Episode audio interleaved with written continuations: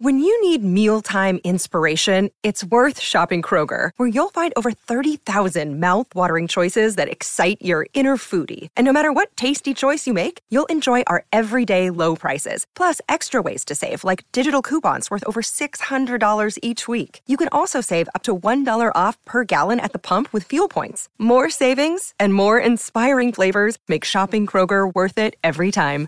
Kroger, fresh for everyone. Fuel restrictions apply. Hola, yo soy Fernando Arau, soy de México. Nací en la Ciudad de México, en el Distrito Federal. Mi mamá dice que, que realmente nací en Francia, pero que una cigüeña fue la que me dejó afuera de la casa. ¡Ay, Fernando! ¿Qué, estás haciendo así? Estaba jugando un partido de tenis. Estaba dormido. Ya, son las 7 de la mañana, ve, cámbiate, ándale. Ya son las siete. Ya son las 7. No me despertó el despertador.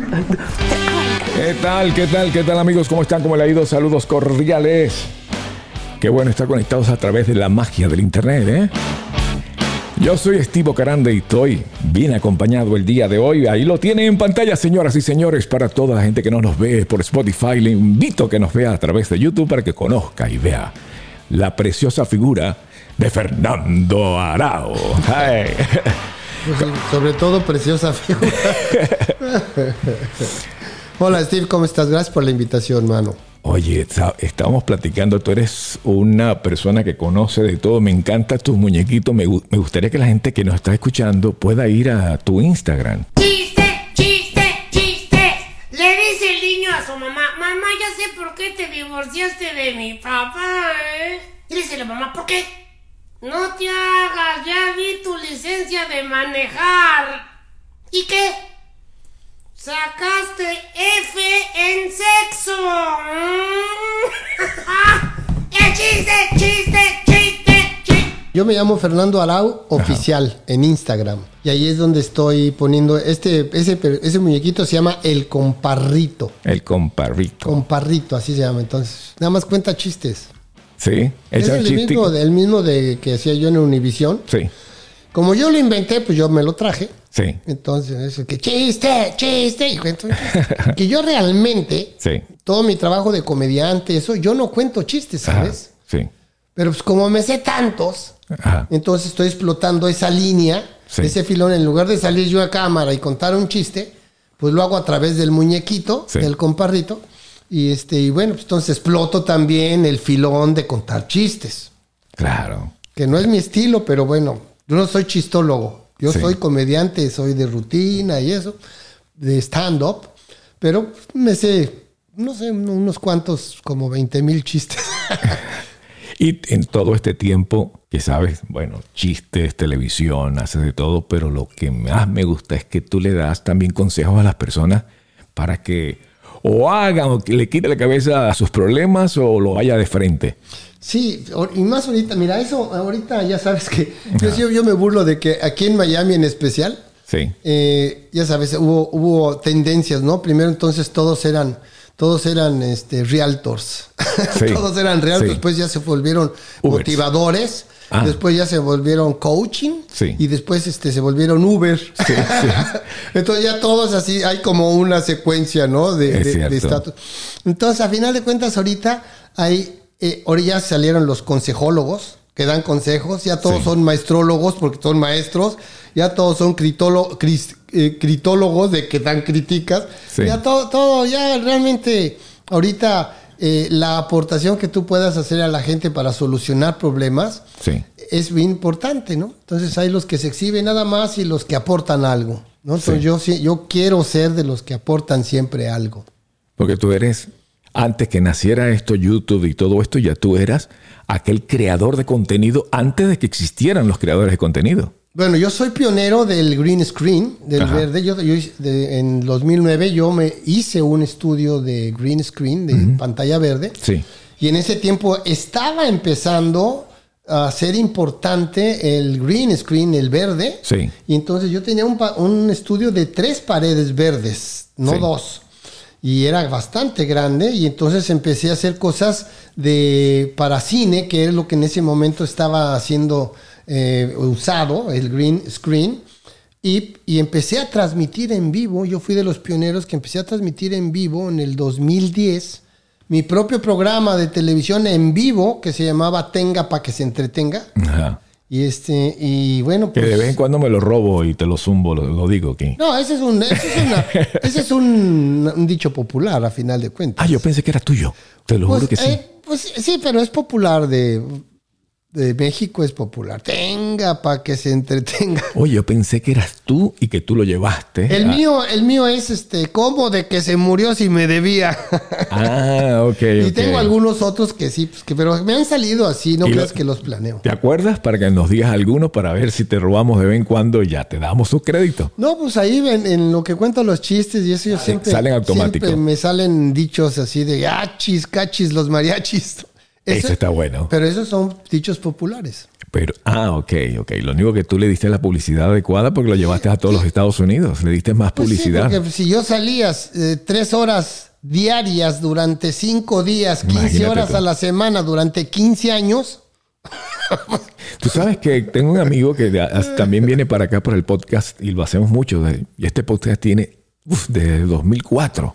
Este podcast tiene muchísimos seguidores, pero muchísimo. Más en Spotify, toda esta gente que en el propio YouTube, porque YouTube no, no lo hacíamos en YouTube. Apenas estoy saliendo y tiene muy pocos seguidores, porque los podcasts casi no son de, De YouTube. de No, YouTube. ahora sí son- Ahora que uno le está metiendo videos y todavía uno está en pañales en esta cosa. Cuéntame de toda tu experiencia, ¿qué es lo que más te marcó en el cine o la radio o la televisión? Y si es la televisión, ¿cuál de tus programas? Mira, mi papá y mi mamá fueron, empezaron de bailarines. Mi papá después se dedicó al cine, fue actor, hizo muchas películas, director y es un creativo. Pero mi mamá básicamente fue bailarina toda su vida, coreógrafa, bailó en el Ballet Folclórico de México. Y entonces aprendí a bailar, aprendí todo. Mi tío es Sergio Corona, el comediante de México que acaba de cumplir 94 años, que sigue trabajando Es el de, en, en el programa este que, como dice el dicho, como dice el dicho, es el viejito, el dueño de la, de Sí. la cafetería. que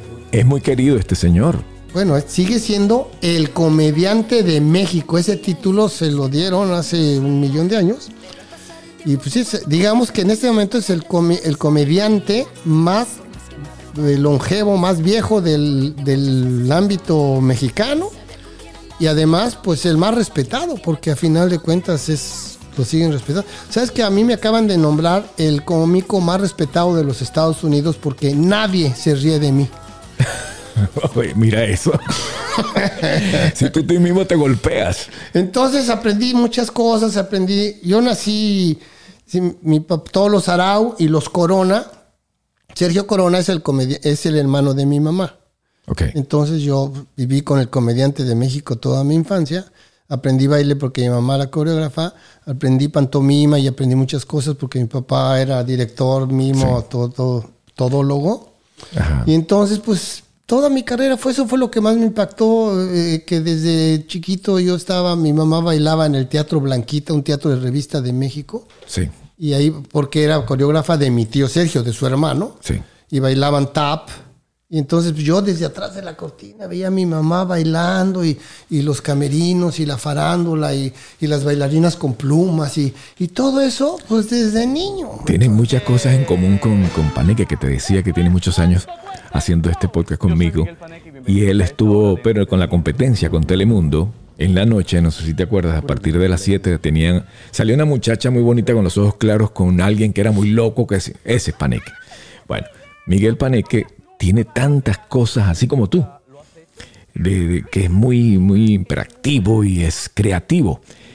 Y él me decía que una de las cosas que lo motivó a él fue la comedia mexicana. Y estaba, pues, me imagino que seguramente estaba también ahí tu tío. Es mi tío, Tu tío. Mi, mi tío, tío, tío, tío, hermano de mi mamá, mi tío. Sí. Yo me llamo Fernando Arau Corona. Sí. O sea, de, de verdad. Y, es un- mi- y- mi- y mi no, no dice, voy a tomarme mi apellido hoy. Te la destapa. No, entonces fíjate, yo estudié, estudié baile, canto, música. A mí no me, a los niños normalmente los mandan al karate y a las niñas al ballet cuando son chiquitos. A mí me mandaban a, yo estudié música, soy músico, estudié baile, estudié canto, estudié dramaturgia, estudié eh, pantomima, estudié todo lo que te puedes imaginar Sí. escénicamente. Así que yo no, yo no, yo digo que yo no nací en una familia, nací en un elenco. En elenco. Entonces, pues aprendí todo, eso es lo que más me impactó, pero desde niño me encantó el humor. Sí. O sea, yo, yo me, re- es que yo, yo era mi público, yo me reía mucho haciendo cosas chistosas Sí. cosas de humor y, y así y me hacía disque trampas y me caía. Entonces yo siempre aparte fui muy ágil y, y- y mi lenguaje corporal siempre fue algo especial y por eso estudié pantomima. Y, y eso es lo que más me impactó. O sea, lo que más me impacta es el humor. Mi humor a final de cuentas es mi actitud. Sí. Porque ni siquiera es de que cuento chistes ni nada, sino que mi actitud, eso lo pudieron ver en Despierta América, que la gente decía que qué chistoso, pero yo no contaba chistes en Despierta América, sino Sí. mi actitud. Pero es tú mi humor. sabes que en la actualidad los comediantes, esto es, esto es relativamente nuevo, pero en sí es viejo. O sea, nuevo en el nombre de que los, soy comediante, pero no echo chiste. Pero te hago reír. ¿Con qué? Con, Es contándote que la los, historia. los cuentachistes también es un género de la comedia, o sea, es- ya son es como una especialidad, ¿no? Sí. Si eres dentista es que estudiaste medicina. Sí. Los cuentachistes sí están dentro de la comedia, pero no son comediantes. Sí. Los comediantes somos los que tenemos de alguna manera eh, el, la- la, eh, el panorama amplio Sí. en lo que es la comedia escénica. Yo soy muy teatral, pero yo aprendí, yo me hice en teatro. En teatro me hice y estuve en un teatro, en un grupo de teatro callejero en México, porque yo empecé, yo era pobre, pobre, pobre, pobre, pobre, pobre, pero no pobre, pobre. que los pobres te daban a ti propina. Sí, no, este, cuando, cuando llegaba la basura, decía, la basura, déjeme dos botes, ¿no? Entonces, de tanto tan pobre. Entonces, yo Sí. empecé de payaso en los parques. Sí. Ya con- casado Pero con eso, un hijo. eso me hace sentirte más, más amor hacia ti. Es como que, wow. O sea, llegaste desde abajo, empezaste a pobre, subir. Wow. Y fíjate, el, el punto, el punto Ajá. eh, que cambió el rumbo de mi vida. Yo era payaso y después decidí ser mimo. Yo había estudiado pantomima y sabía la, la misma técnica de Marcel Marceau. Mi papá estudió con Jacques Lecoq en Francia. Estudió.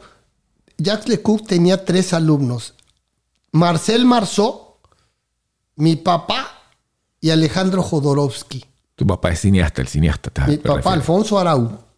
El El, mero que hizo mero. la película como agua para chocolate. Sí. Ese, entonces, estu- estudió pantomima y cuando regresó mi papá de Francia, pues él, eh, Alejandro vivió en nuestra casa porque era su amigo y vivió como dos años con nosotros. Entonces yo tenía dos papás locos y yo los veía cómo hacían pantomima y, y, y de pronto un día yo empecé a hacer, lo quise imitar y Alejandro me vio, Alejandro Jodorowsky, y él me dijo, ¿quieres aprender? Dije, sí.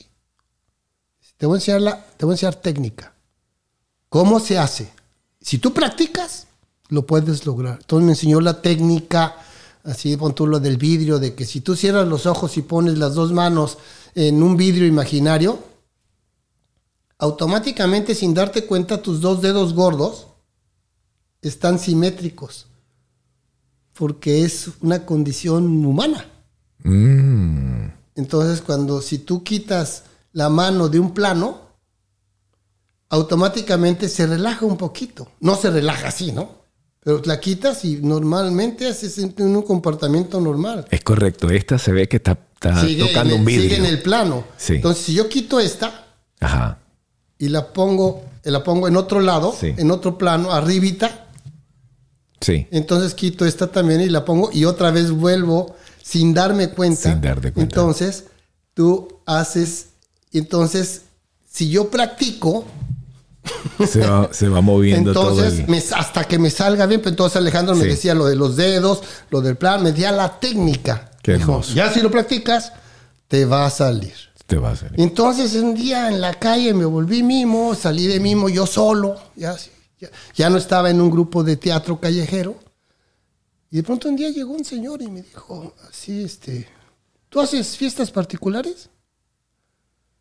dije, pues, Claro, nunca había hecho una, ¿no? Claro. Así de que yo, yo soy el padre de las fiestas particulares. Y dije, sí, claro, ah, pues mira, este, va a haber una fiesta, ay, te- ¿cuánto cobras? Y yo, "Pues, dos pesos. Y total que llegué a la fiesta esa, y cuando llegué, pues era una fiesta así de una casa de ricos, con un jardinzote, con mesas redondas de esas y meseros y todos de traje así como de Oh, políticos. ¿No? Así de. Y una fiesta grande, había como 100 personas y todos acá muy sácale punta. Y, Sí.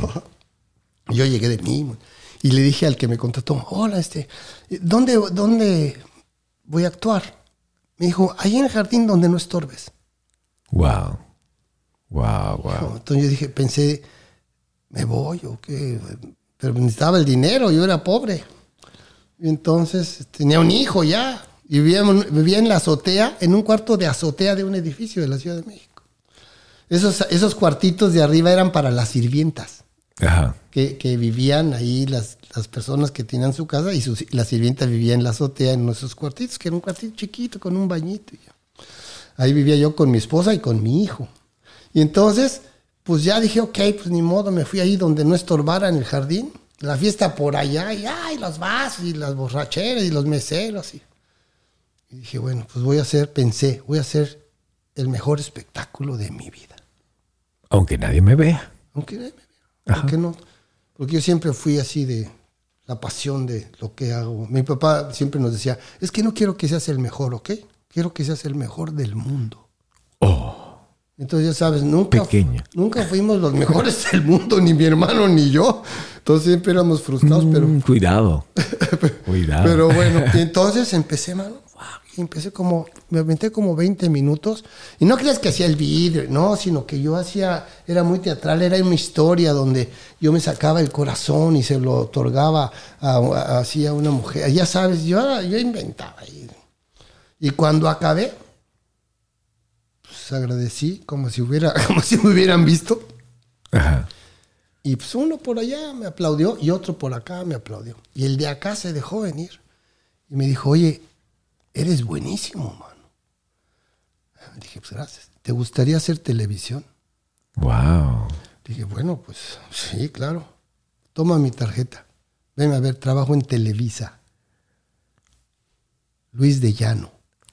Luis de Llano en ese momento era el productor más prolífero, de- de- el más importante, es el que hizo Timbiriche, el que hizo Garibaldi, el que hizo eh, todo, el que estaba modernizando la televisión, ¿no? El- Sí. Hizo eh, si- Siguiendo una estrella, esa telenovela que ya fue más moderna, era Ricky Martin y, y Thalía y no sé qué. Imagínate tú. Y entonces, pues fui y me dijo, mira, ves que vamos a lanzar a una nueva estrella. Esas diosidencias. Y este, y ya fui a Televisa. Entonces vamos a lanzar una nueva estrella y en ningún programa hay un mimo, y mucho menos tan bueno como tú. Entonces acá, pero no me gusta tu vestuario y vamos a diseñarlo. Yo, ok.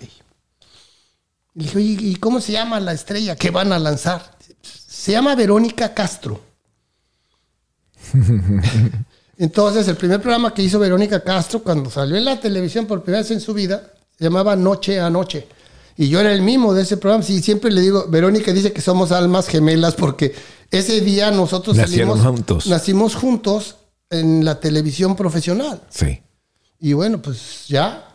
Bueno, entonces yo empecé a trabajar ahí y bueno, al ratito eh, ya tenía un sueldo y bueno, ya no me cambié con mi esposa y con mi hijo a un departamento de una recámara, era nuestra mansión. Y entonces, como y yo le decía a- Luis no mira, ¿por qué no hacemos esto? Y porque pues, a mí la creatividad, yo creo que ese es mi superpoder, ¿no? La Sí. creatividad. Y entonces me decía, es que me dices muchas cosas, aprende, a- ¿no sabes escribir televisión? Pues, pues no. Le dijo al escritor, a ver, mira, enséñale a este muchacho, este, cómo se escribe televisión, porque, y todo, dámelo por escrito, porque me dices demasiadas cosas y me aturdes, ok. Me enseñó a escribir y me dijo, no, unos dos, tres meses y ya. A la semana estaba yo escribiendo y al mes corren al escritor. Y por. No por mí, por un problema que tuvo. Esa diosidencia que te estoy Entonces hablando, me dice ¿eh? Luis de Llano, vas, mano. Ya estábamos al aire. Sí. Escribe. Pues va, y es que empecé. Y entonces me volví el escritor del programa de Verónica. Y yo era el mismo y el, y el, y el escritor. Sí. Entonces ya ganaba dos sueldos. Ya tenía una fortuna, ya ganaba como 16 pesos diarios. Entonces, y después acabó, duró como un año y medio ese programa. Y cuando acabó, pues yo ya era el brazo derecho, ya Luis Llano no podía vivir sin mí.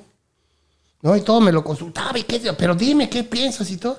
Entonces aprendí, entonces dije, vamos a hacer un nuevo programa. Pues ahora que hicimos un programa, ¿cómo? ¿De, de qué? ¿De estudiantes? Ok. Entonces, pues a mí se me ocurrieron, mira, ¿por qué no hacemos así y así en la preparatoria? Y que se llama el programa Cachún, Cachún, Rara. Sí.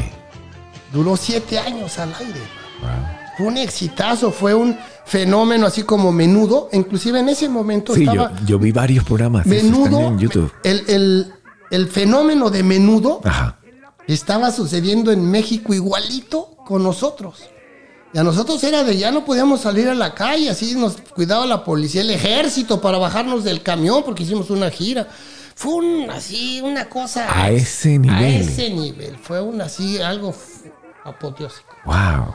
increíble. Y entonces yo entré en ese programa como director, como escritor y como actor. Qué bueno. Y entonces me volví rico. Antes era rico, ahora soy simplemente sabroso.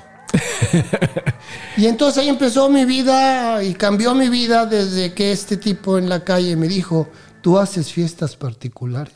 Pero lo que la gente no sabe es que tú también tienes el don de ser chef. Ah, bueno, sí, porque eso lo estudié con mi mamá y mi abuelita. Ajá. Bueno, mi papá hizo la película como agua para chocolate. Sí. Y esas recetas son de mi abuela Victoria, la mamá de mi papá. Y todo ese asunto de educar a una familia a través de la cocina, o sea, era- no solamente era nuestro punto de encuentro, sino yo llegaba de la escuela y mi abuelita me decía, lávate las manos, órale, y a picar tomate y cebolla y, el molcajete de piedra y hacer acá. Entonces mi abuelita, que, que nació en 1900, en 1917 se hizo la Constitución de México. Imagínate. Entonces mi abuelita nos contaba de los revolucionarios y cómo llegaban y se las robaban a caballo y que se refugiaban en las iglesias y, y las bancas estas de madera largas, con esas hacían la leña y cocinaban y, y unas mujeres agarraban con una sábana así para que el humo no saliera, porque si salía el humo, entonces los, los revolucionarios veían dónde estaban las mujeres. Dios mío. Entonces, entonces mi abuelita, a propósito, me contaba unas aventuras. ¿Para Sí. qué? Para mantenerme en la cocina ayudándola. Claro. ¿Ah? Sí, porque eran los dos, mi hermano y yo, pero a mi hermano no le interesaba y lo Tu hermano el cineasta. Mi hermano Sergio Arau es el que rock and rollero. la paciente mendigaba. Botellita de Jerez. Mi- Lo que pasa es que mi hermano, ese sí es, es fuera de serie. Mi hermano es un. Yo conocí a un cineasta. Pensé ese- que era. Mi hermano es Sergio Arau, Ajá. que es el que hizo la película Un día sin mexicanos. Claro. Yo lo conocí. Mi papá es el director de cine de Hollywood, que se llama Alfonso Arau. Sí. Entonces somos Alfonso Arau, Sergio Arau y Fernando Arau. Sí. Entonces, eh, som- te digo que somos una familia. Mi hermana Rosana Arau, ella fue la productora de mil telenovelas que la- toda la gente vio de Televisa y todo lo que hacía esas telenovelas mexicanas. Mi hermana fue la productora mil de muchas de esas telenovelas. Ella siempre ha sido productora de televisión y cine. Pero cuando dices que comenzaste y eras pobre, me, me refiero es cuando te saliste de la casa. A los 16 años me Ah, fui. Es que era hippie. Mm, por y aparte eso. era rock and rollero. Claro. Tocaba con mi Pero grupo en y- sí tu papá y en, en tu casa ahí tienen las todas las comodidades. Lo que pasa es que te- al despegarte estabas solito y tuviste que vivir la pobreza. No, pero aparte mi papá y mi mamá se divorciaron cuando yo tenía cinco años. Mi Ajá. papá se volvió a casar, tuvo Sí. tuvo unos hijos, se fue a Cuba. Mi papá y mi tío Sergio Corona, Sí. en los 50 eran, eran las famosas estrellas del Tropicana en Cuba. Mm. Inclusive fueron catalogados como los mejores bailarines acrobáticos del mundo. Wow. Así de que ya sabes que caminaban por la pared y acá y brincos y todo. Y eran las estrellas del Tropicana en Cuba. Entonces cuando Seguro que trabajaron con, con la mamá de Paneque. Tal vez, sí, sí. tal vez. Entonces, años. o sea que eh, Sergio Corona y, y Alfonso Arau eran cuñados, Sí. porque mi mamá era... la- Entonces se divorcia mi, se divorcia mi papá de mi mamá y pues se separan Corona y Arau. Así se llamaban, Corona y Arau. Entonces, pues se separa y mi papá dice, ¿qué hago? Bueno, se casa otra vez y se regresa a Cuba porque dice, pues en Cuba sí me conocen. Y llega mi papá, y mi papá es el fundador Ah. del teatro musical de Cuba, que todavía existe. ¡Wow! Y por eso Qué muchos, detalles tan, tan muchos interesantes. viejos cubanos aquí en Miami que me dicen, ah, es que ustedes son cubanos, tu papá es cubano. Mi papá estuvo siete años en Cuba y organizó la televisión e fundó el Teatro Musical de Cuba. Y, y ya entonces, y, y inclusive apoyó la revolución de Fidel Castro y todo, Sí. cuando era al principio que parecía que iba a ser una... unos cambios una- buenos, una, positivos, este, sí, un, un socialismo democrático. Sí. ¿no? Como- Como Chávez al principio. y después empezó a cambiar y mi papá, bueno, salió con, con su esposa y sus dos hijos de Cuba y regresó a México. Sí. Pero esa, esa fue entonces, cuando yo me salí de mi casa, pues yo nada vivía con mi mamá y mi papá tenía su vida. O sea, realmente no era así de que mi papá tenía todas las... Yo ni sabía dónde... Es más, yo tuve padre ausente. Yo no vi a mi papá desde los 5 años hasta los 14 años lo volví a ver. Y aparte de ahí a los 14 llegó a México y se fue a estudiar 3 años pantomima a Francia. Entonces realmente lo, no, no, no tuve... No estaba tan pobre para irse a Francia. para- No, no, pero él, Pero tenía él, él sí tenía el su dinero, vida, sí. Es más, yo no sabía, ni- yo no vivía con él. Claro. Yo vivía con mi mamá, con mi tía y mi tía. Ya y- entiendo ahora. Era con la familia Corona. Sí.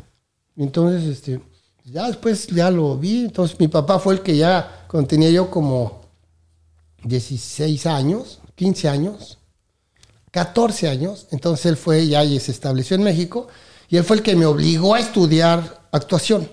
Ajá. Porque me- yo, decía, pero- yo le decía, pero ¿para qué quieres que estudie actuación? Sí. Si todo el mundo me dice que yo soy buen actor. Sí.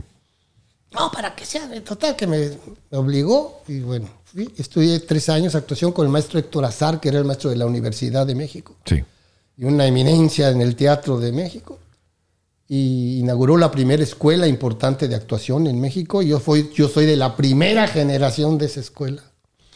Y estudié tres años y en 1975 hice mi primera obra de teatro profesional, que fue Jesucristo Superestrella. Wow. El Jesucristo Y ya de ahí, y de ahí, pues ya toda mi vida fui rock and rollero, estudié música, fui mimo, ya, este... ¿Hay algo de que, Hice tantas que cosas. te arrepientes en la vida? No, pues bueno, me arrepiento de algunas cosas que no hice en su momento. me gustó esa. Oye, me gustó esa. No me arrepiento de cosas que hice. No, no, esas, eh, esas fueron buenas. Me arrepiento de lo que no hice. Sí, de lo que no hice. Inclusive, mira, en, eh, yo era la estrella de Univisión Ajá. y después me, me vol- volví el rey de los corridos. Me corrieron. Ay, ay, ay. Y entonces, Esta. esta. Y entonces, eso fue en 2009. Sí. Y del 2009 hasta ahora he cumplido mis sueños, todos los que tenía. Entonces ahorita, de un, dos años acá, estoy buscando nuevos sueños que quiero cumplir y ya encontré algunos. Y de eso es lo que estoy hablando ahorita. Eh, estoy en un grupo de conferencistas que se llaman eh, conferencistas eh, pro vida intencional Sí. que son muy, muy padres. Son sociólogos, coaches, este, de- desarrollo humano, son muy buenos, muy hombres y mujeres, son adultos, son viejos, y, este, y me han enseñado mucho. Soy conferencista, ¿no? Ahora. Sí. Y entonces, pues la gente me pregunta mucho que ahorita que la gente está perdiendo mucho el tiempo ahora. Están perdiendo el tiempo. Sí. Y esta nueva generación, que ya son dos, ¿no? La X y la Z. Y, Eh, y los XZ. Z son estos últimos de acá que ya están totalmente en, en la tecnología y en la computadora, en lo virtual, todo eso. Entonces, este, toda esta generación, bueno, pues son muy raros, ¿no? Porque a nosotros todavía, nosotros somos una generación preciosa, ¿sabes? Nosotros, a nosotros nos educaron a, a respetar a los adultos, a nuestros Sí. maestros, a nuestros padres, eh, jugábamos en la calle, hacíamos cosas divinas, preciosas, que ya esta generación no lo conocen. Entonces, esta generación no sabe que para triunfar en la vida hay que trabajar duro. Eso es algo que ya también se perdió. Entonces, que creen, creen en el horno, en, en San el horno de microondas, que todas las cosas son rápidas y eso. Y entonces mucha gente me pregunta ahora, ¿qué, qué puedo yo aportar? ¿Cómo, ¿Qué consejo le doy? Entonces, estoy dando unas conferencias que se llaman ¿Cómo de que se murió si me debía? Y, Todos tenemos un superpoder. Yo sé bailar, cantar, actuar, ta, ta, ta, ta, ta, ta, ta, ta, ta, pero yo tengo mi superpoder, que es mi creatividad. Yo básicamente soy un creativo. Eso es lo que yo. A mí me preguntan, ¿y tú qué? ¿Y bailas y cantas? Y sí, yo soy un creativo. Creativo andante. Soy un productor creativo ahora Sí. porque llevo tantos años de produciendo co- cosas, televisión y teatro en vivo. Yo puedo hacer, yo puedo producir cualquier cosa que al- a la que tú te imagines, yo la puedo, yo te digo cómo se produce. Hace poco en una conferencia me dijo, a ver, danos un ejemplo. Imagínate que el día del amor y la amistad, tú quieres que, que tu esposa a las una de la tarde de pronto tocan la puerta de tu casa Sí. y tu esposa sabes que va a abrir la puerta Sí. y de pronto aparece un elefante rosa volando y se posa en la enfrente a la puerta de tu casa y trae el elefante un ramo de rosas que le se lo da a tu esposa en la mano. Y el elefante vuela y se va. Ok. Yo sé cómo se produce eso. Primero hay que buscar al elefante y saber cuánto cuesta el- la renta. Hay que educarlo para que dé el ramo de rosas. Hay que entrenarlo para que vuele. Hay que alquilar una grúa enorme de esas de construcción que va a estar en la esquina de tu casa porque desde allá van a subir al elefante por la grúa. Hay que conseguir la pintura rosa para pintarlo y que no sea tóxica para el elefante. Y hay que entrenarlo para que dé y para volarlo. Y hay que llevarlo en un La camión. completa. Hay que llevarlo en un camión y saber y, y tener a los dos que le van a dar de comer y a qué hora va a llegar la logística, qué ruta va a agarrar o cómo lo van a llevar en un camión, en qué, por qué calles. Entonces yo te puedo decir cómo se produce cualquier sueño que tú tengas. Pero basado en mi experiencia como productor y con mi superpoder de creativo. Wow. Qué hermoso. Eso es lo que hago ahora. O sea que si hay gente que nos está viendo y son dueños de un canal o están en cualquier país del mundo y dice, oye, eso me interesa a mí, a ver qué, qué ideas puede brindarnos Fernando acá nuestra... ¿Por qué no? Bueno, básicamente no. ahorita estoy de las cosas en que más hago ahorita, soy consejero de producción, mucha gente me- que quiere, ahora todos están necesitados de crear contenido digital para sus redes, para Sí. sus páginas. Sí. Y es, entonces a veces muchos me hablan y me dicen, oye, es que mira, se me ocurre algo así, pero no sé, ¿tú, cómo- tú qué piensas? Entonces le digo, mira, pues, ok, ¿qué quieres hacer? Entonces, ya, entonces me dicen una idea y de esa a mí se me ocurre. Pero debería de cobrar. Pues yo cobro. Ah, ok. soy asesor de producción, soy productor creativo, soy consejero, soy mentor de, de- de varias personas que les enseño a producir cosas. Pero ahora es muy fácil con las redes, porque con tu celular puedes producir cualquier cosa. Sí. Y lo que estoy es animando a la gente a que salgan de- del anonimato o que de esa flojera, porque ahora ya hay nuevas adicciones, ¿sabes? La adicción al celular, la adicción a, a la flojera, no hacer nada, la I don't feel like doing anything. adicción a comer. Entonces la, la adicción a la televisión. Entonces mucha gente pierde el tiempo y no hace nada. Entonces, pero no saben y entonces la gente, los adultos se preocupan, es que no sé tecnología. No necesitas saber tecnología. Entonces lo que estoy promoviendo ahorita es, ahorita lo que está de moda son las comunidades, digamos. Si hay alguien que quiere enseñar a hablar inglés, Sí. porque ese es su fuerte, su superpoder, lo que mejor hace. Entonces, pues haz, entonces ya hacen un, sacan clases de inglés en el YouTube, en, El de famoso Facebook. nicho, ¿no? Sí, el nicho. Entonces, entonces crean comuni- comunidades. Sí. Entonces ya son una comunidad y tienen su chat en Sí, el sí, Facebook. y entonces, entonces ya tiene, entonces, pero ¿por qué? Porque el gran fenómeno de las redes sociales consiste en que ahora por primera vez en la historia del mundo entero de los planetas del universo en la humanidad, sin exagerar, Sin exagerar. el público Ajá. ya es el protagonista. Por fin, la, ahora el público ya es importante. El público tiene voz y voto. Y dice si le gusta o no le gusta y hacen lo que se les pega la gana. Si te bloquean tu esposa en el Facebook, date por divorciado. Sí. O sea, ya, eh, entonces la importancia del público, entonces ahora el público quiere y tiene su televisión en la mano y quiere aprovechar sus 30 segundos de fama que puede tener ahora. Sí. Los artistas ya no necesitamos que nos contrate Univisión y que nos contrate nadie. Podemos hacer el programa que se nos pegue. Mira tu Es cierto. podcast. Aquí es tu casa. Sí. Ya no necesitas ir a un estudio ni nada. Y, y con sus camaritas y el celular y todo. Tú llegaste a conocer mi estudio. Sí, sí. Que, que grandísimo que lo tenía Sí, allí. Ajá. enorme. Pero mira este estudio. Ya. Y, y todas las cosas técnicas que tienes y las luces y todo está buenísimo, mano. Sí. Entonces, yo le digo a la gente, produzcan cosas, salgan, ah, graben así en tu comedor, este, enséñale a la gente algo, ¿para qué? Para que hagan comunidad. Tú sabes que yo soy también productor. Yo sé. Eh, Yo soy de inventar y escribir y hacer Yo sé, yo mil sé. cosas.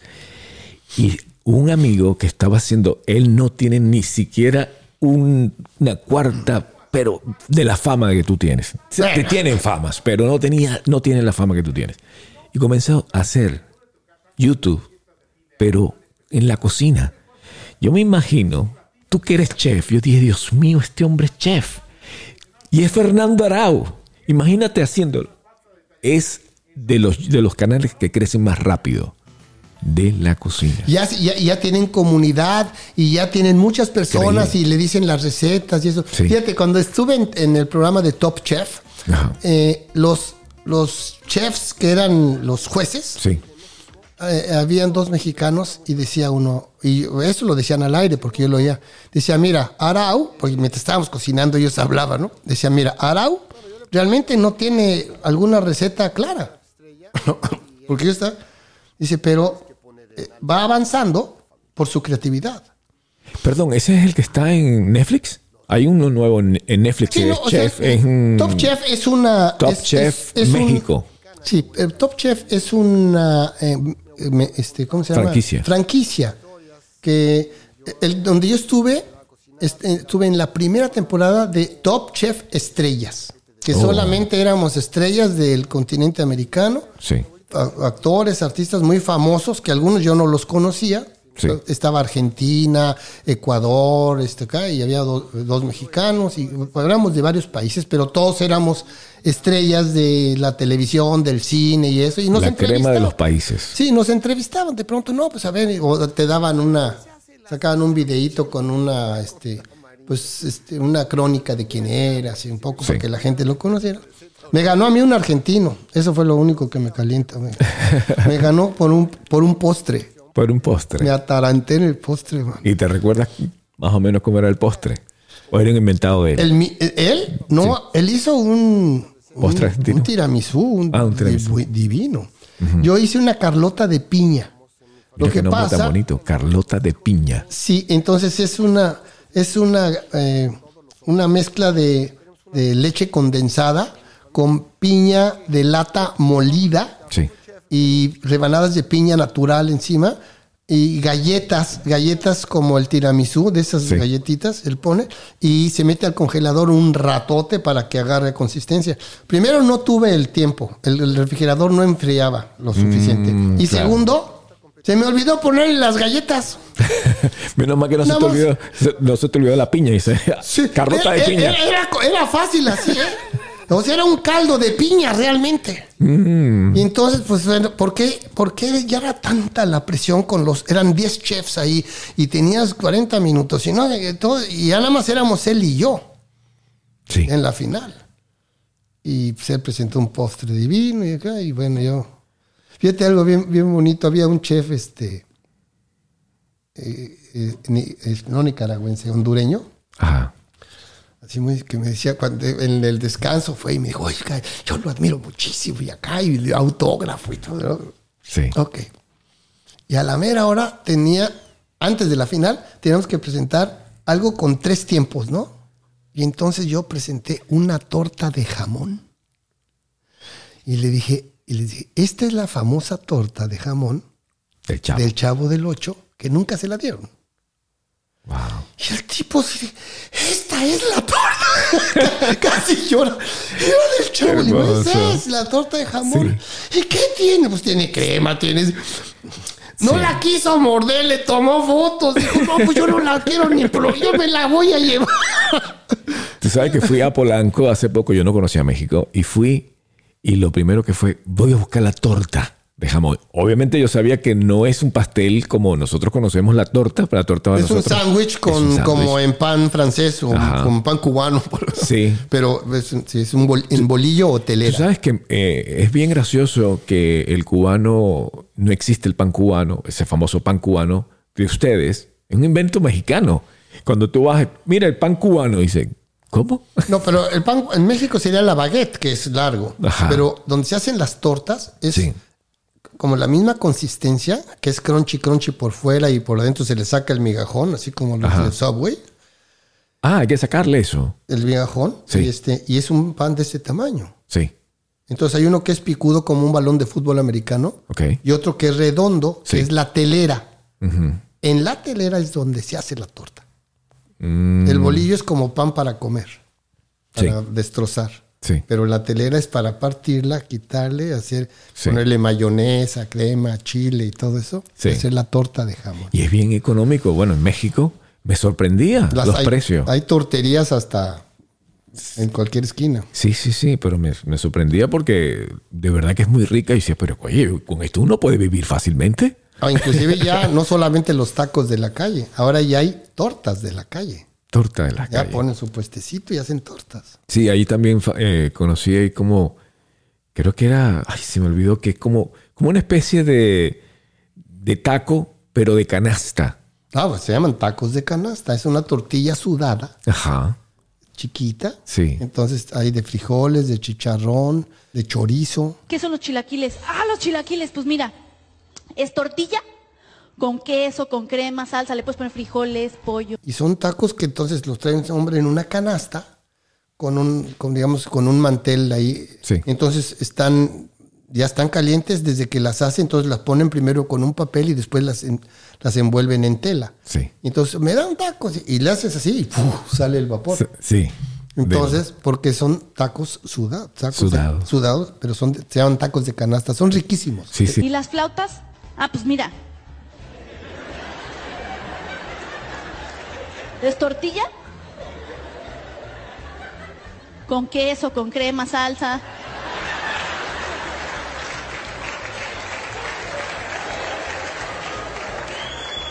Le puedes poner frijoles. Te Sí, comes 10, son chiquitos. sí, sí, sí, está riquísimo. riquísimos. Espectacular. Y cuéntame de todo este tiempo de vida que, que has hecho y que has ayudado muchísima gente. Eh, ¿Cuál es el, el- el área que más te llegan las personas que necesitan ayuda? Bueno, más que nada, como tengo tanta experiencia en tantas cosas, yo a veces digo que yo mismo pienso que he vivido como 14 o 15 vidas, ¿no? Sí. Tantas cosas que he hecho. Ajá. Yo cuan- cuando, en mi etapa de pobre, yo vi- vendía en los pulgueros, en un país, de Sí. eso vivía. Y vendía camisetas de Hello Kitty. Aquí le llamamos uh, Fleet Market, Flea Market y en México se llaman tianguis. Tianguis. Ah, me gusta Tianguis. ese nombre. Yo pensaba que Tianguis era un... un ¿Una bebida? Una bebida. O chácharas. Chácharas. El mercado de las chácharas, donde venden, aparte de fruta y carne y todo, también venden cosas viejas y ceniceros y porquerías. Yo me imagino que tú, estando en México, bueno, todo el mundo te quiere, tú te reconocen también, ¿verdad? Porque tú eres de acá, de los Estados Unidos, más que de México, México. No, no, yo viví 45 años en, en México. En la Ah, tú también te hiciste México. allá. No, yo, a mí me trajeron acá porque yo era súper famoso, Famoso en ya. México. Pero Ah. eso que te digo de los cachún, cachún, rara. Ah, ¿verdad? Duró siete años y ese Sí. fenómeno. Y después de ahí acabó lo- el programa y me volví comediante. Claro. comediante solo. Entonces yo, Sí. Yo he escrito siempre mis propios shows. Yo soy el escritor, el director, el productor y el actor. Siempre. Todos los shows que he hecho toda mi vida como comediante, cuando decidí ser comediante, Sí. yo los escribo. Cuando salí de Cachún Cachún Rara, éramos 12 estudiantes.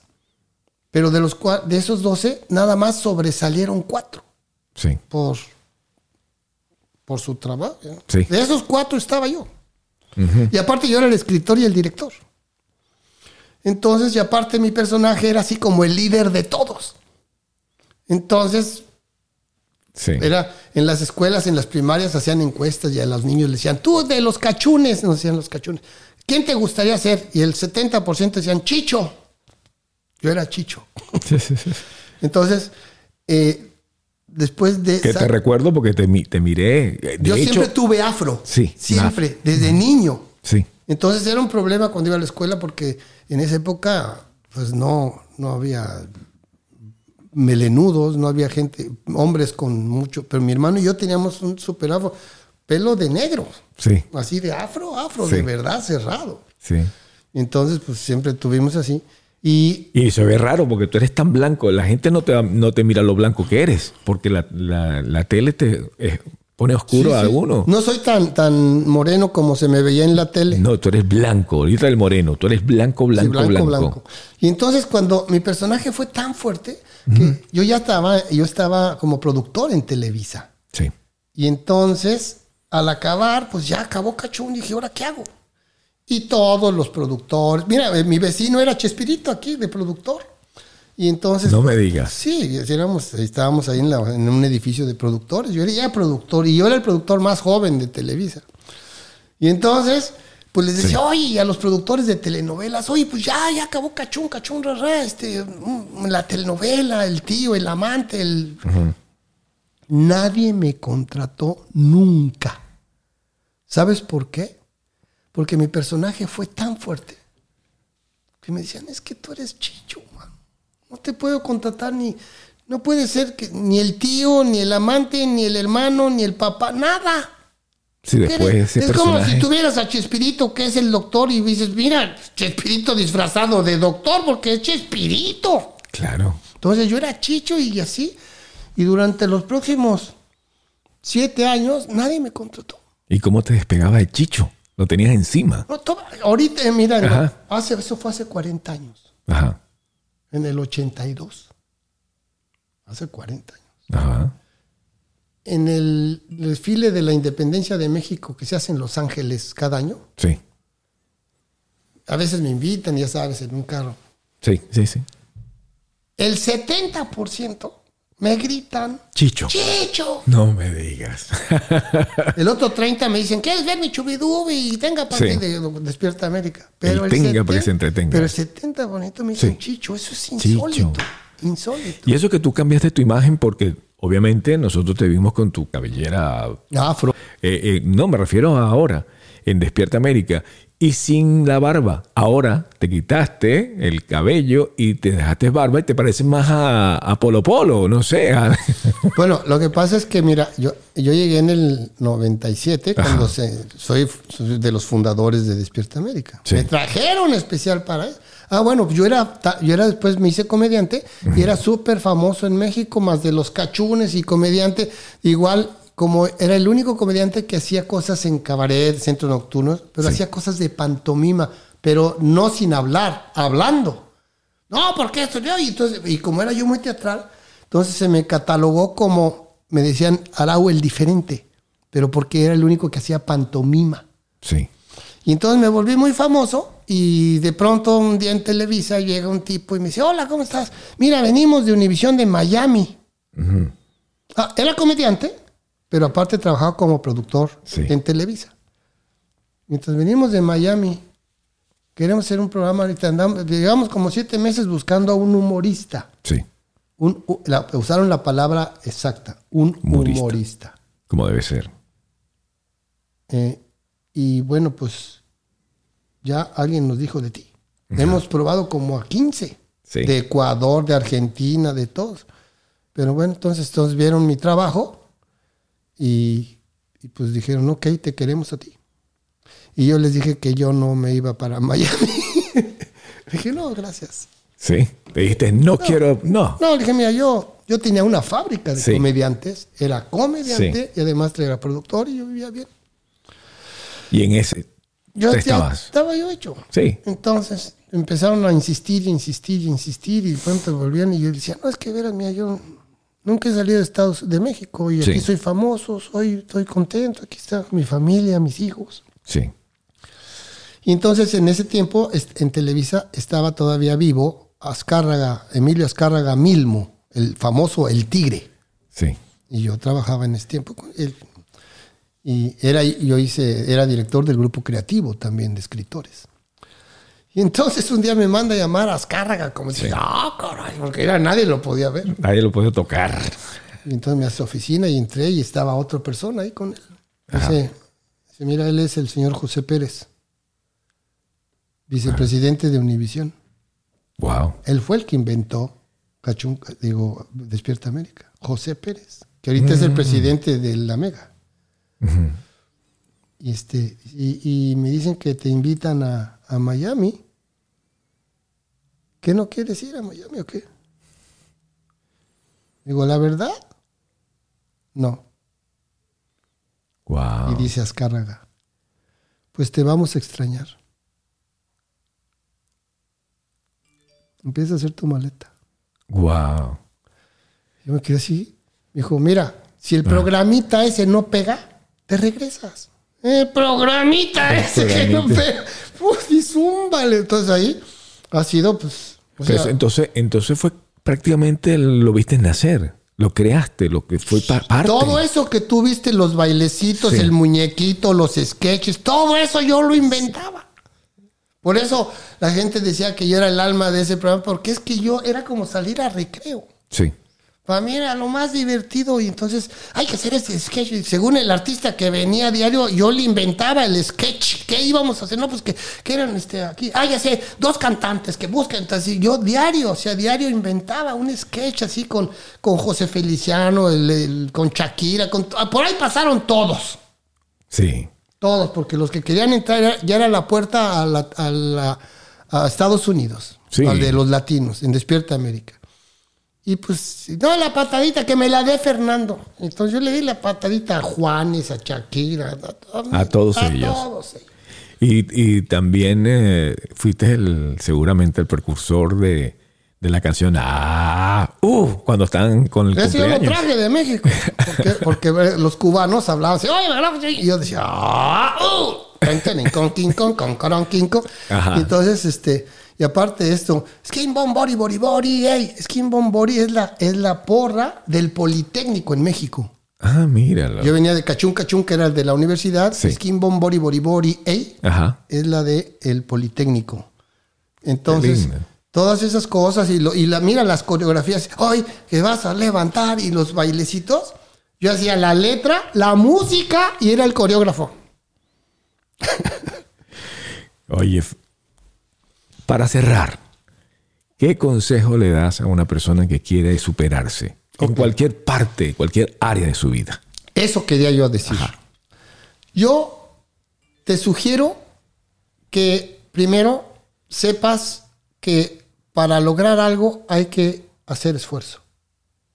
Hay que levantarse temprano, hay que enfocarse, hay que concentrarse y hacer lo que sea, lo que sea. Ahorita está de moda las comunidades.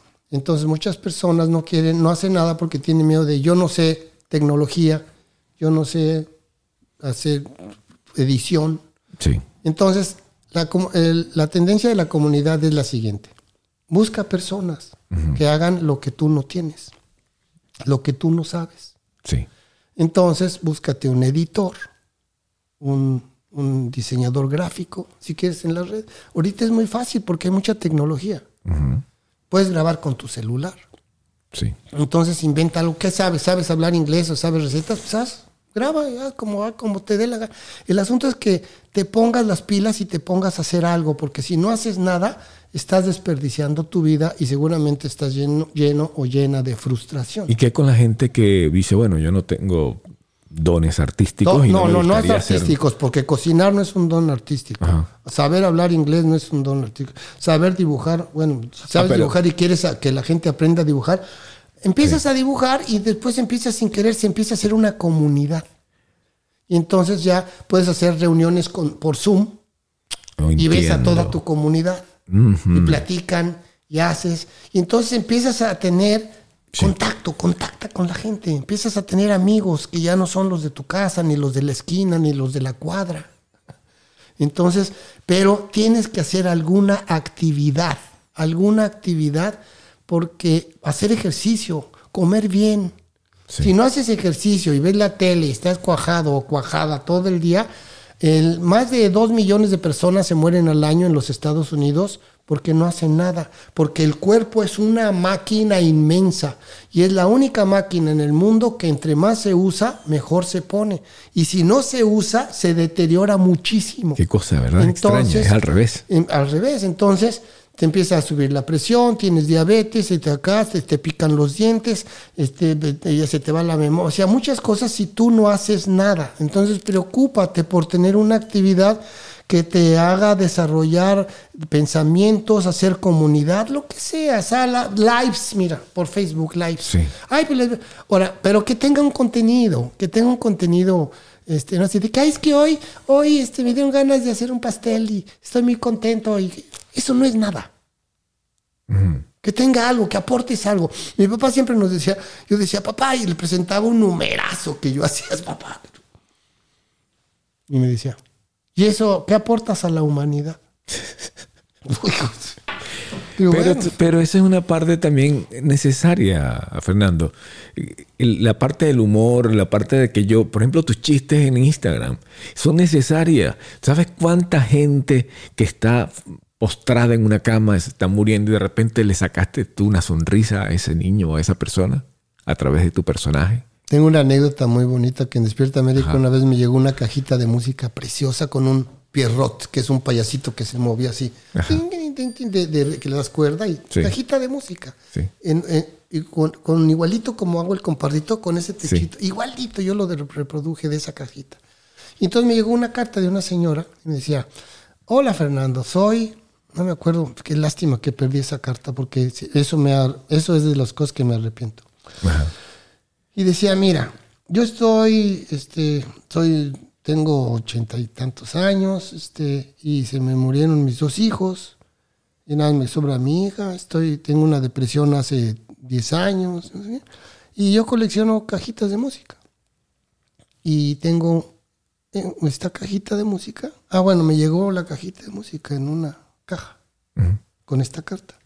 Me dijo, y esta cajita de música era durante los últimos cinco años, cada vez que me deprimía, lo único que me subía el ánimo era esta cajita.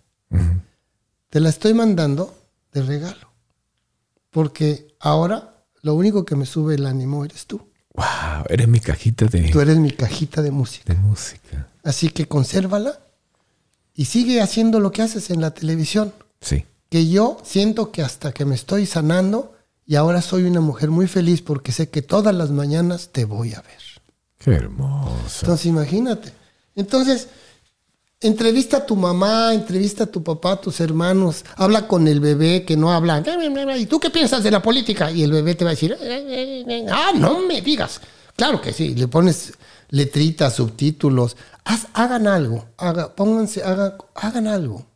Hagan deporte, salgan, canten, bailen, hagan algo, hagan algo para que la vida valga la pena.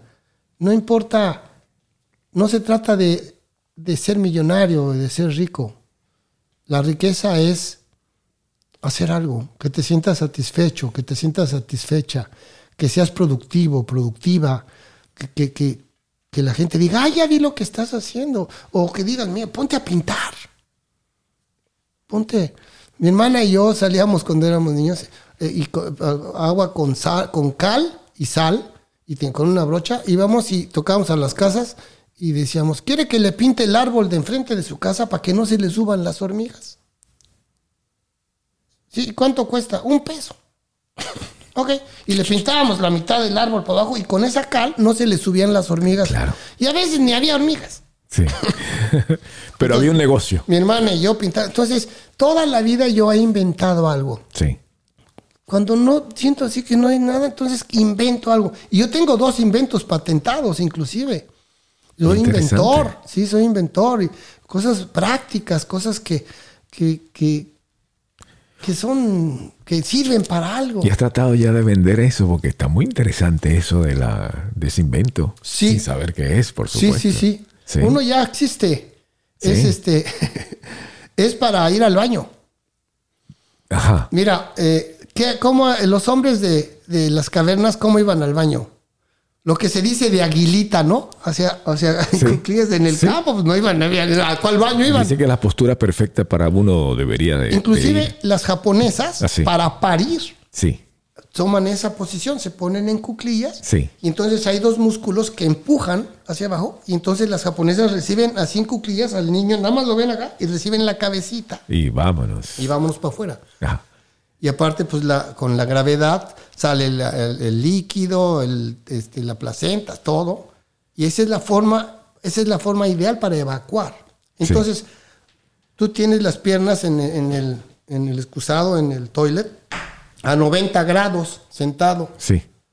Tendrías que tenerla a 35 grados arriba, así, casi pegadas al pecho las rodillas. Y so, ahí hasta las ideas se te salen. Ok. Entonces yo inventé un banquito que tiene la forma del toilet, la curvatura, sí, y no estorba. Y mide 10 pulgadas. Y es la, es la medida exacta para que tú subas las piernas y estés así en el baño y no tengas ningún problema Wow. de evacuación. Pero dice que ya existe. Ya existe, ya se vende. tú y ahora. Ah, ya lo ya vendiste. se vende, se vende en, en, en Bed Bath and Beyond. Y es tuyo. Es mío. ¡Guau! ¡Qué bueno! Mira. Oye, pero lástima que no le pusieron por ahí tu crédito ahí, porque eso vende también. Se llama Easy Pop It. Easy Pop It.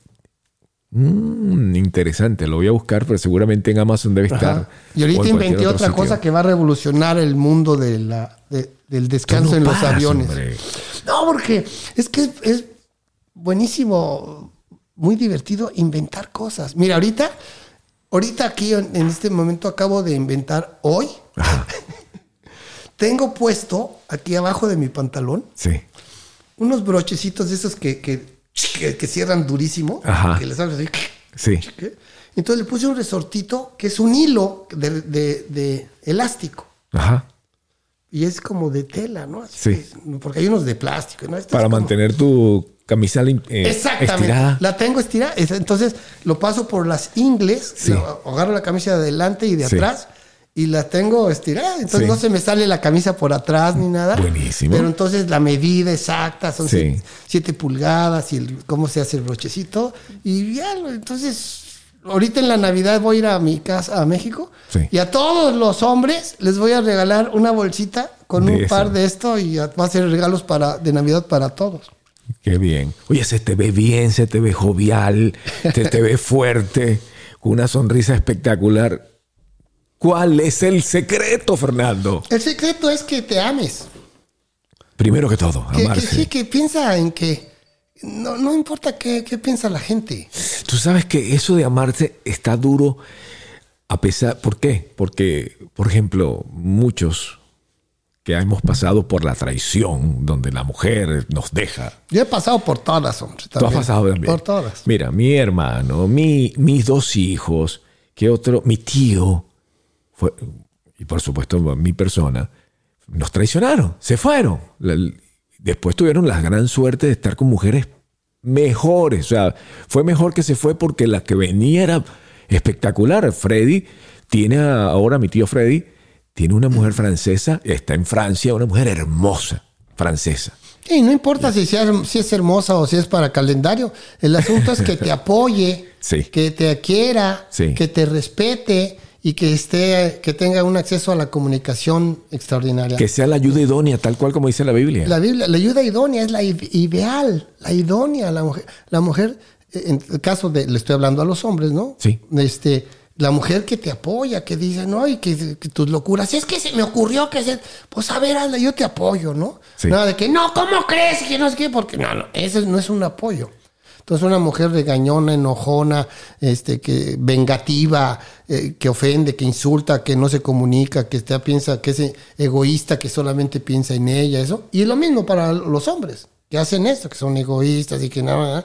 Entonces tienes una vida cerrada donde no hay un mundo. Entonces tú abre tu mundo, comunícate con las personas, hazlo. Ahora con las redes es súper fácil, súper fácil. Ponte lives. ¿Cuándo vamos a ver un libro tuyo?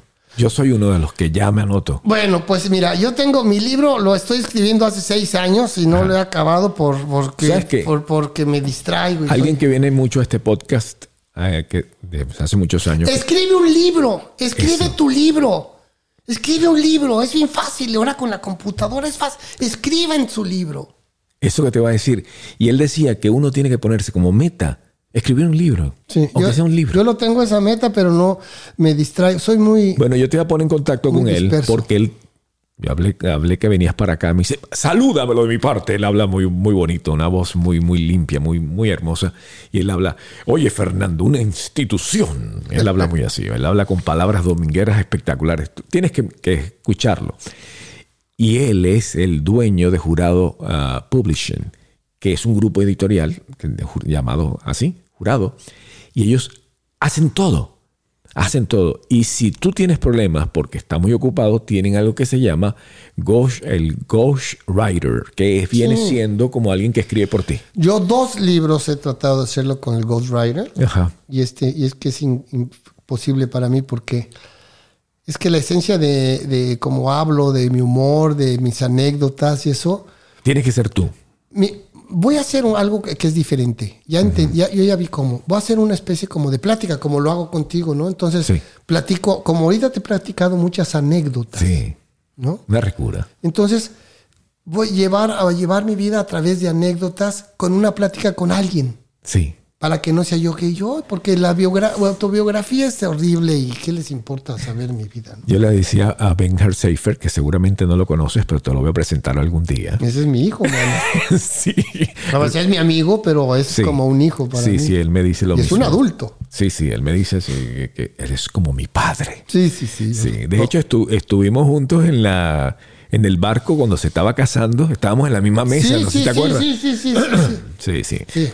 Bueno, que por cierto, Ya es abuelo, ya tuvo su nieto. sí, qué increíble, y ha viajado de aquí para allá y ahora está en Texas. Ese yo le levanté como 20 veces, mano. Sí.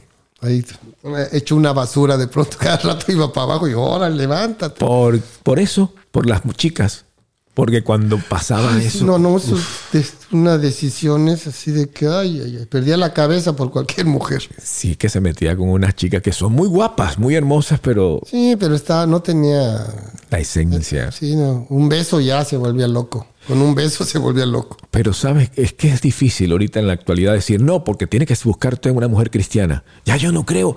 La, la mujer cristiana, te estoy diciendo a la mamá de mis hijos, eh, una mujer cristiana. Y, y mira. No, pero es que mira, hay personas que dicen que son cristianas porque van a, eh, a una iglesia cristiana. Sí, Ser cristiano es que tú sigas el modelo de Cristo, de Jesús, Sí. de que sepas exactamente qué hizo y qué, qué es lo que tú sigues y qué es lo que tú anhelas y qué Temor es lo que santo. tú admiras. temor santo. Yo no voy a hacer esto porque No, puede no, la tentación. no, la Fernando. religión para mí no Pero te existe. va- La pero te religión vas- no sirve para nada. Claro, pero ponte que te va a salir la tentación. La tentación te va a salir a, la- a las mujeres que nos están escuchando. Va a venir alguien y va a decir, mira, mujer, tú eres la más lindo, porque siempre es así. Y te calientan la oreja. Entonces tú tienes que pensar, y me gustó hace poquito, estaba leyendo un libro me encantó. Ese libro decía, tuve que tomar la decisión entre sufrir yo o sufrir mis hijos si me quedaba quedándome, quedándome con la pareja que actual, porque no lo amo, o qué sé yo, o no es el tipo de mi perfecto. Decía ella, la ex mía, decía, bueno, es lo que me tocó, eso lo decía. Y entonces decía este libro de que yo decidí sufrir yo. Y entonces mis hijos siempre tuvieron a su papá. Entonces hay mujeres que dicen que caen en la tentación de que este hombre le dice, tú, vas- tú eres la mujer de mi vida y todo es perfecto, pero todo, casi todo, y esto, y esto es interesante lo que dice el libro, casi todas estas parejas que dejan su matrimonio no funciona con esa pareja. O sea, ellos abrieron una puerta sin fin, porque viene uno, viene el otro, viene el otro, viene el otro, porque esa, esa persona no es. Increíble. Yo duré 42 años de casado. Ya ves que yo hablaba mucho de mi esposa en Despierta América. Cosa linda. Qué nombre Y nos divorciamos hace como siete años. Ajá. Eh, hicimos un pacto, Sí. ¿no? Porque ya habíamos, ya pagamos la cuota. Sí. Y no es cierto, o sea, el amor eterno sí puede suceder como un sacrificio. Así de que, bueno, ok. Y por un compromiso moral, o yo no sé, o un compromiso de, de, de, de- de asistencia, no decir, bueno, pues ya ahorita ni modo que nos separemos, ya estás, ya estás vieja, ya estoy viejo, ya nadie nos. No, no, no. Entonces, a, a la mamá de Rosalinda le dio un, un derrame cerebral en México, vive en México. Y Rosalinda es la única de sus hijos, tiene cuatro hijos, dos hijas y dos hijos, que la podía cuidar, que la podía atender. Entonces Rosalinda y viajaba de Miami a México cada rato, y se iba un mes y después se iba, regresaba, y después a los dos meses iba dos meses. Así un momento en que se fue cinco, seis, siete meses. Y ella y yo estamos juntos desde los... Nos conocimos cuando teníamos 13 años. Fíjate, los dos teníamos 13 años. Y ahorita yo soy mayor que ella, 9 años. Quién sabe cómo pasó. Pero el caso, el caso es que, mira, Me encanta. si algo pasó, yo las matemáticas no me cuadran, pero bueno. Le creo, le, creo. Entonces, Genial, genial, entonces eh, ella se iba, entonces cada vez que se iba, bueno, al principio le extrañaba, oye, como que me voy un mes y que, pero después se empezó a ir y pues toda mi vida he vivido con ella, Claro. toda mi vida. Entonces cada vez que se iba, bueno, primero le empecé a extrañar, pues, pues ya dos, tres meses. eh. Entonces empezamos los dos a descubrir que teníamos una vida. Sí. Y que se puede vivir Que solo se también. puede vivir solo. Entonces, después ya se iba yo y me decía, ay, me voy la semana que entra. Yo me volví así por dentro y decía, oh, yes, yes. Yes. Y me quedaba solo y fascinado porque se, había, lo que se me pega mi regalada. Y entonces me empezó a decir, ay, es que estoy fascinada en México. Mis amigotas y su hermana y su mamá. Y, y un día me dice ella, oye, ¿tú me extrañas? Le dije, pues cada, al principio sí, pero ahorita ya que es que te vas me vuelvo feliz. Dice, yo también, ¿sabes? Ya te digo, estuvo hasta siete meses.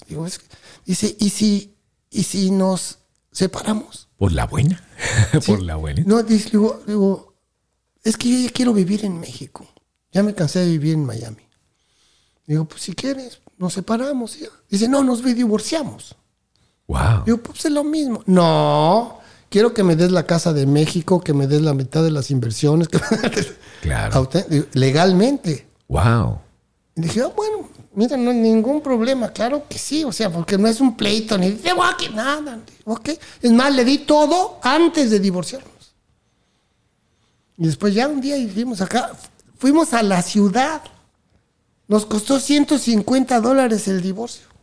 Y fue por teléfono. No tuviste que ni contratar a ningún super abogado que te Llenamos, darte na- 15 nada, mil dólares. llenamos una solicitud, la metimos a la ciudad y como los estábamos de acuerdo, no había bienes de, de conflicto, no había Claro. child support, no había hijos, no había nada de que en contra, los dos de acuerdo.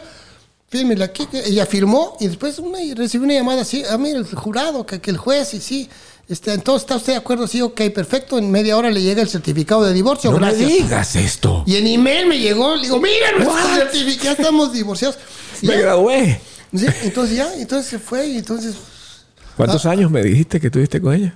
42, Y aquí el tal. 42 años y este y bueno, pues, pero sí, entonces sí, es el amor de mi vida eso, pero y mira, ya ni la extraño, ya ah, la última vez que vino fue hace como tres meses y mira lo que pasó.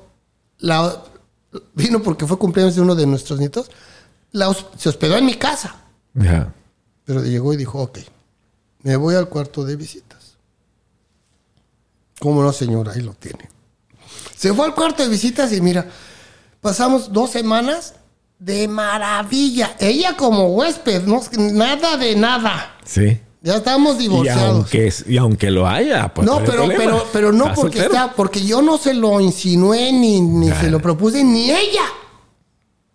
Entonces así como que todo. ¿eh? Y de pronto le dije, ¿sabes qué?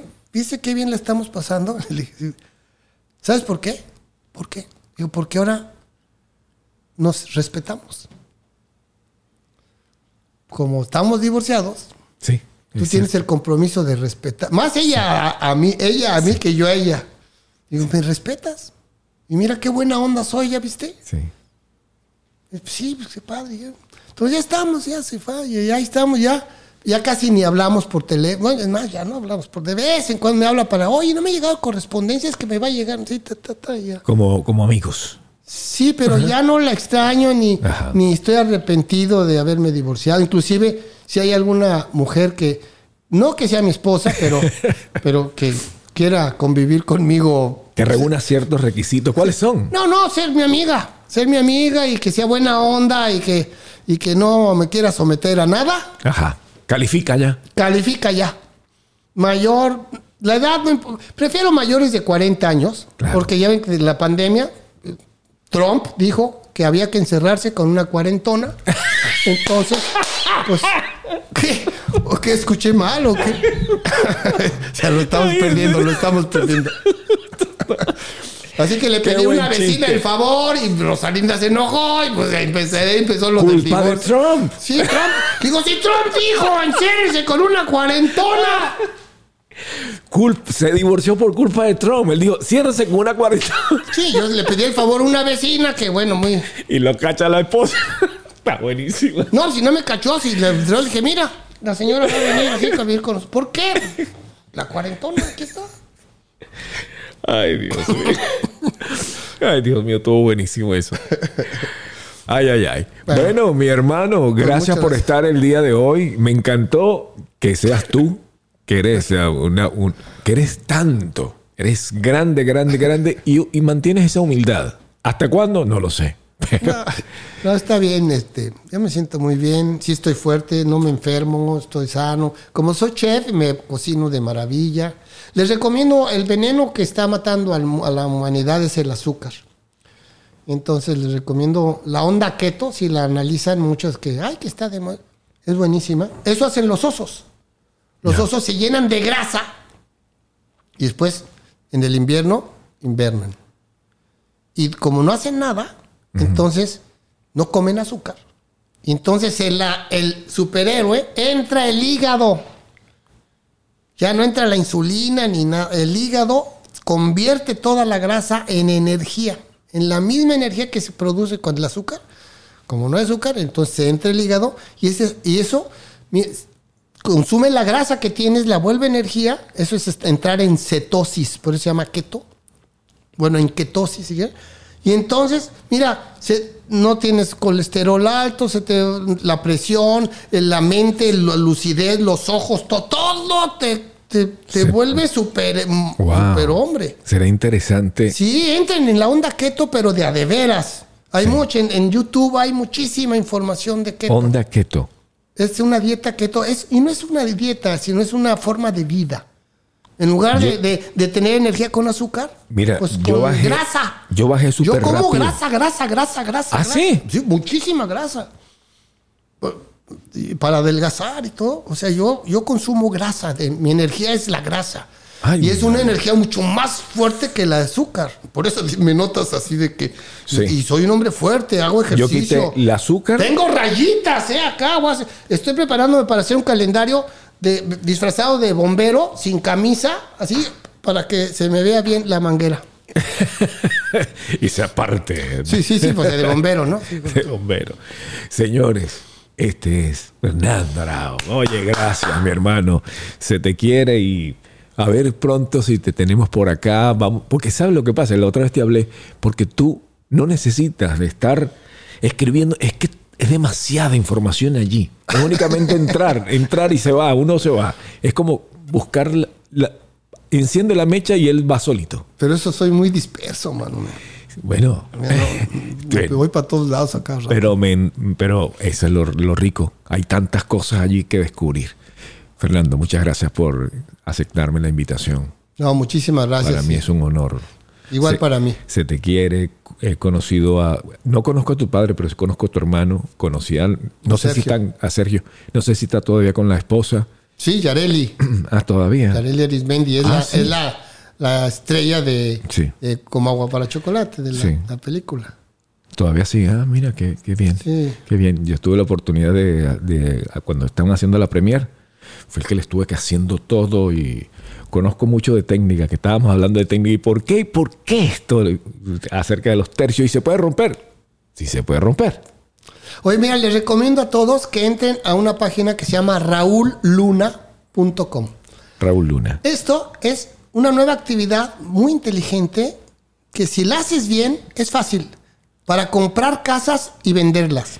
Nada más que compras una casa no con tu dinero. Sí.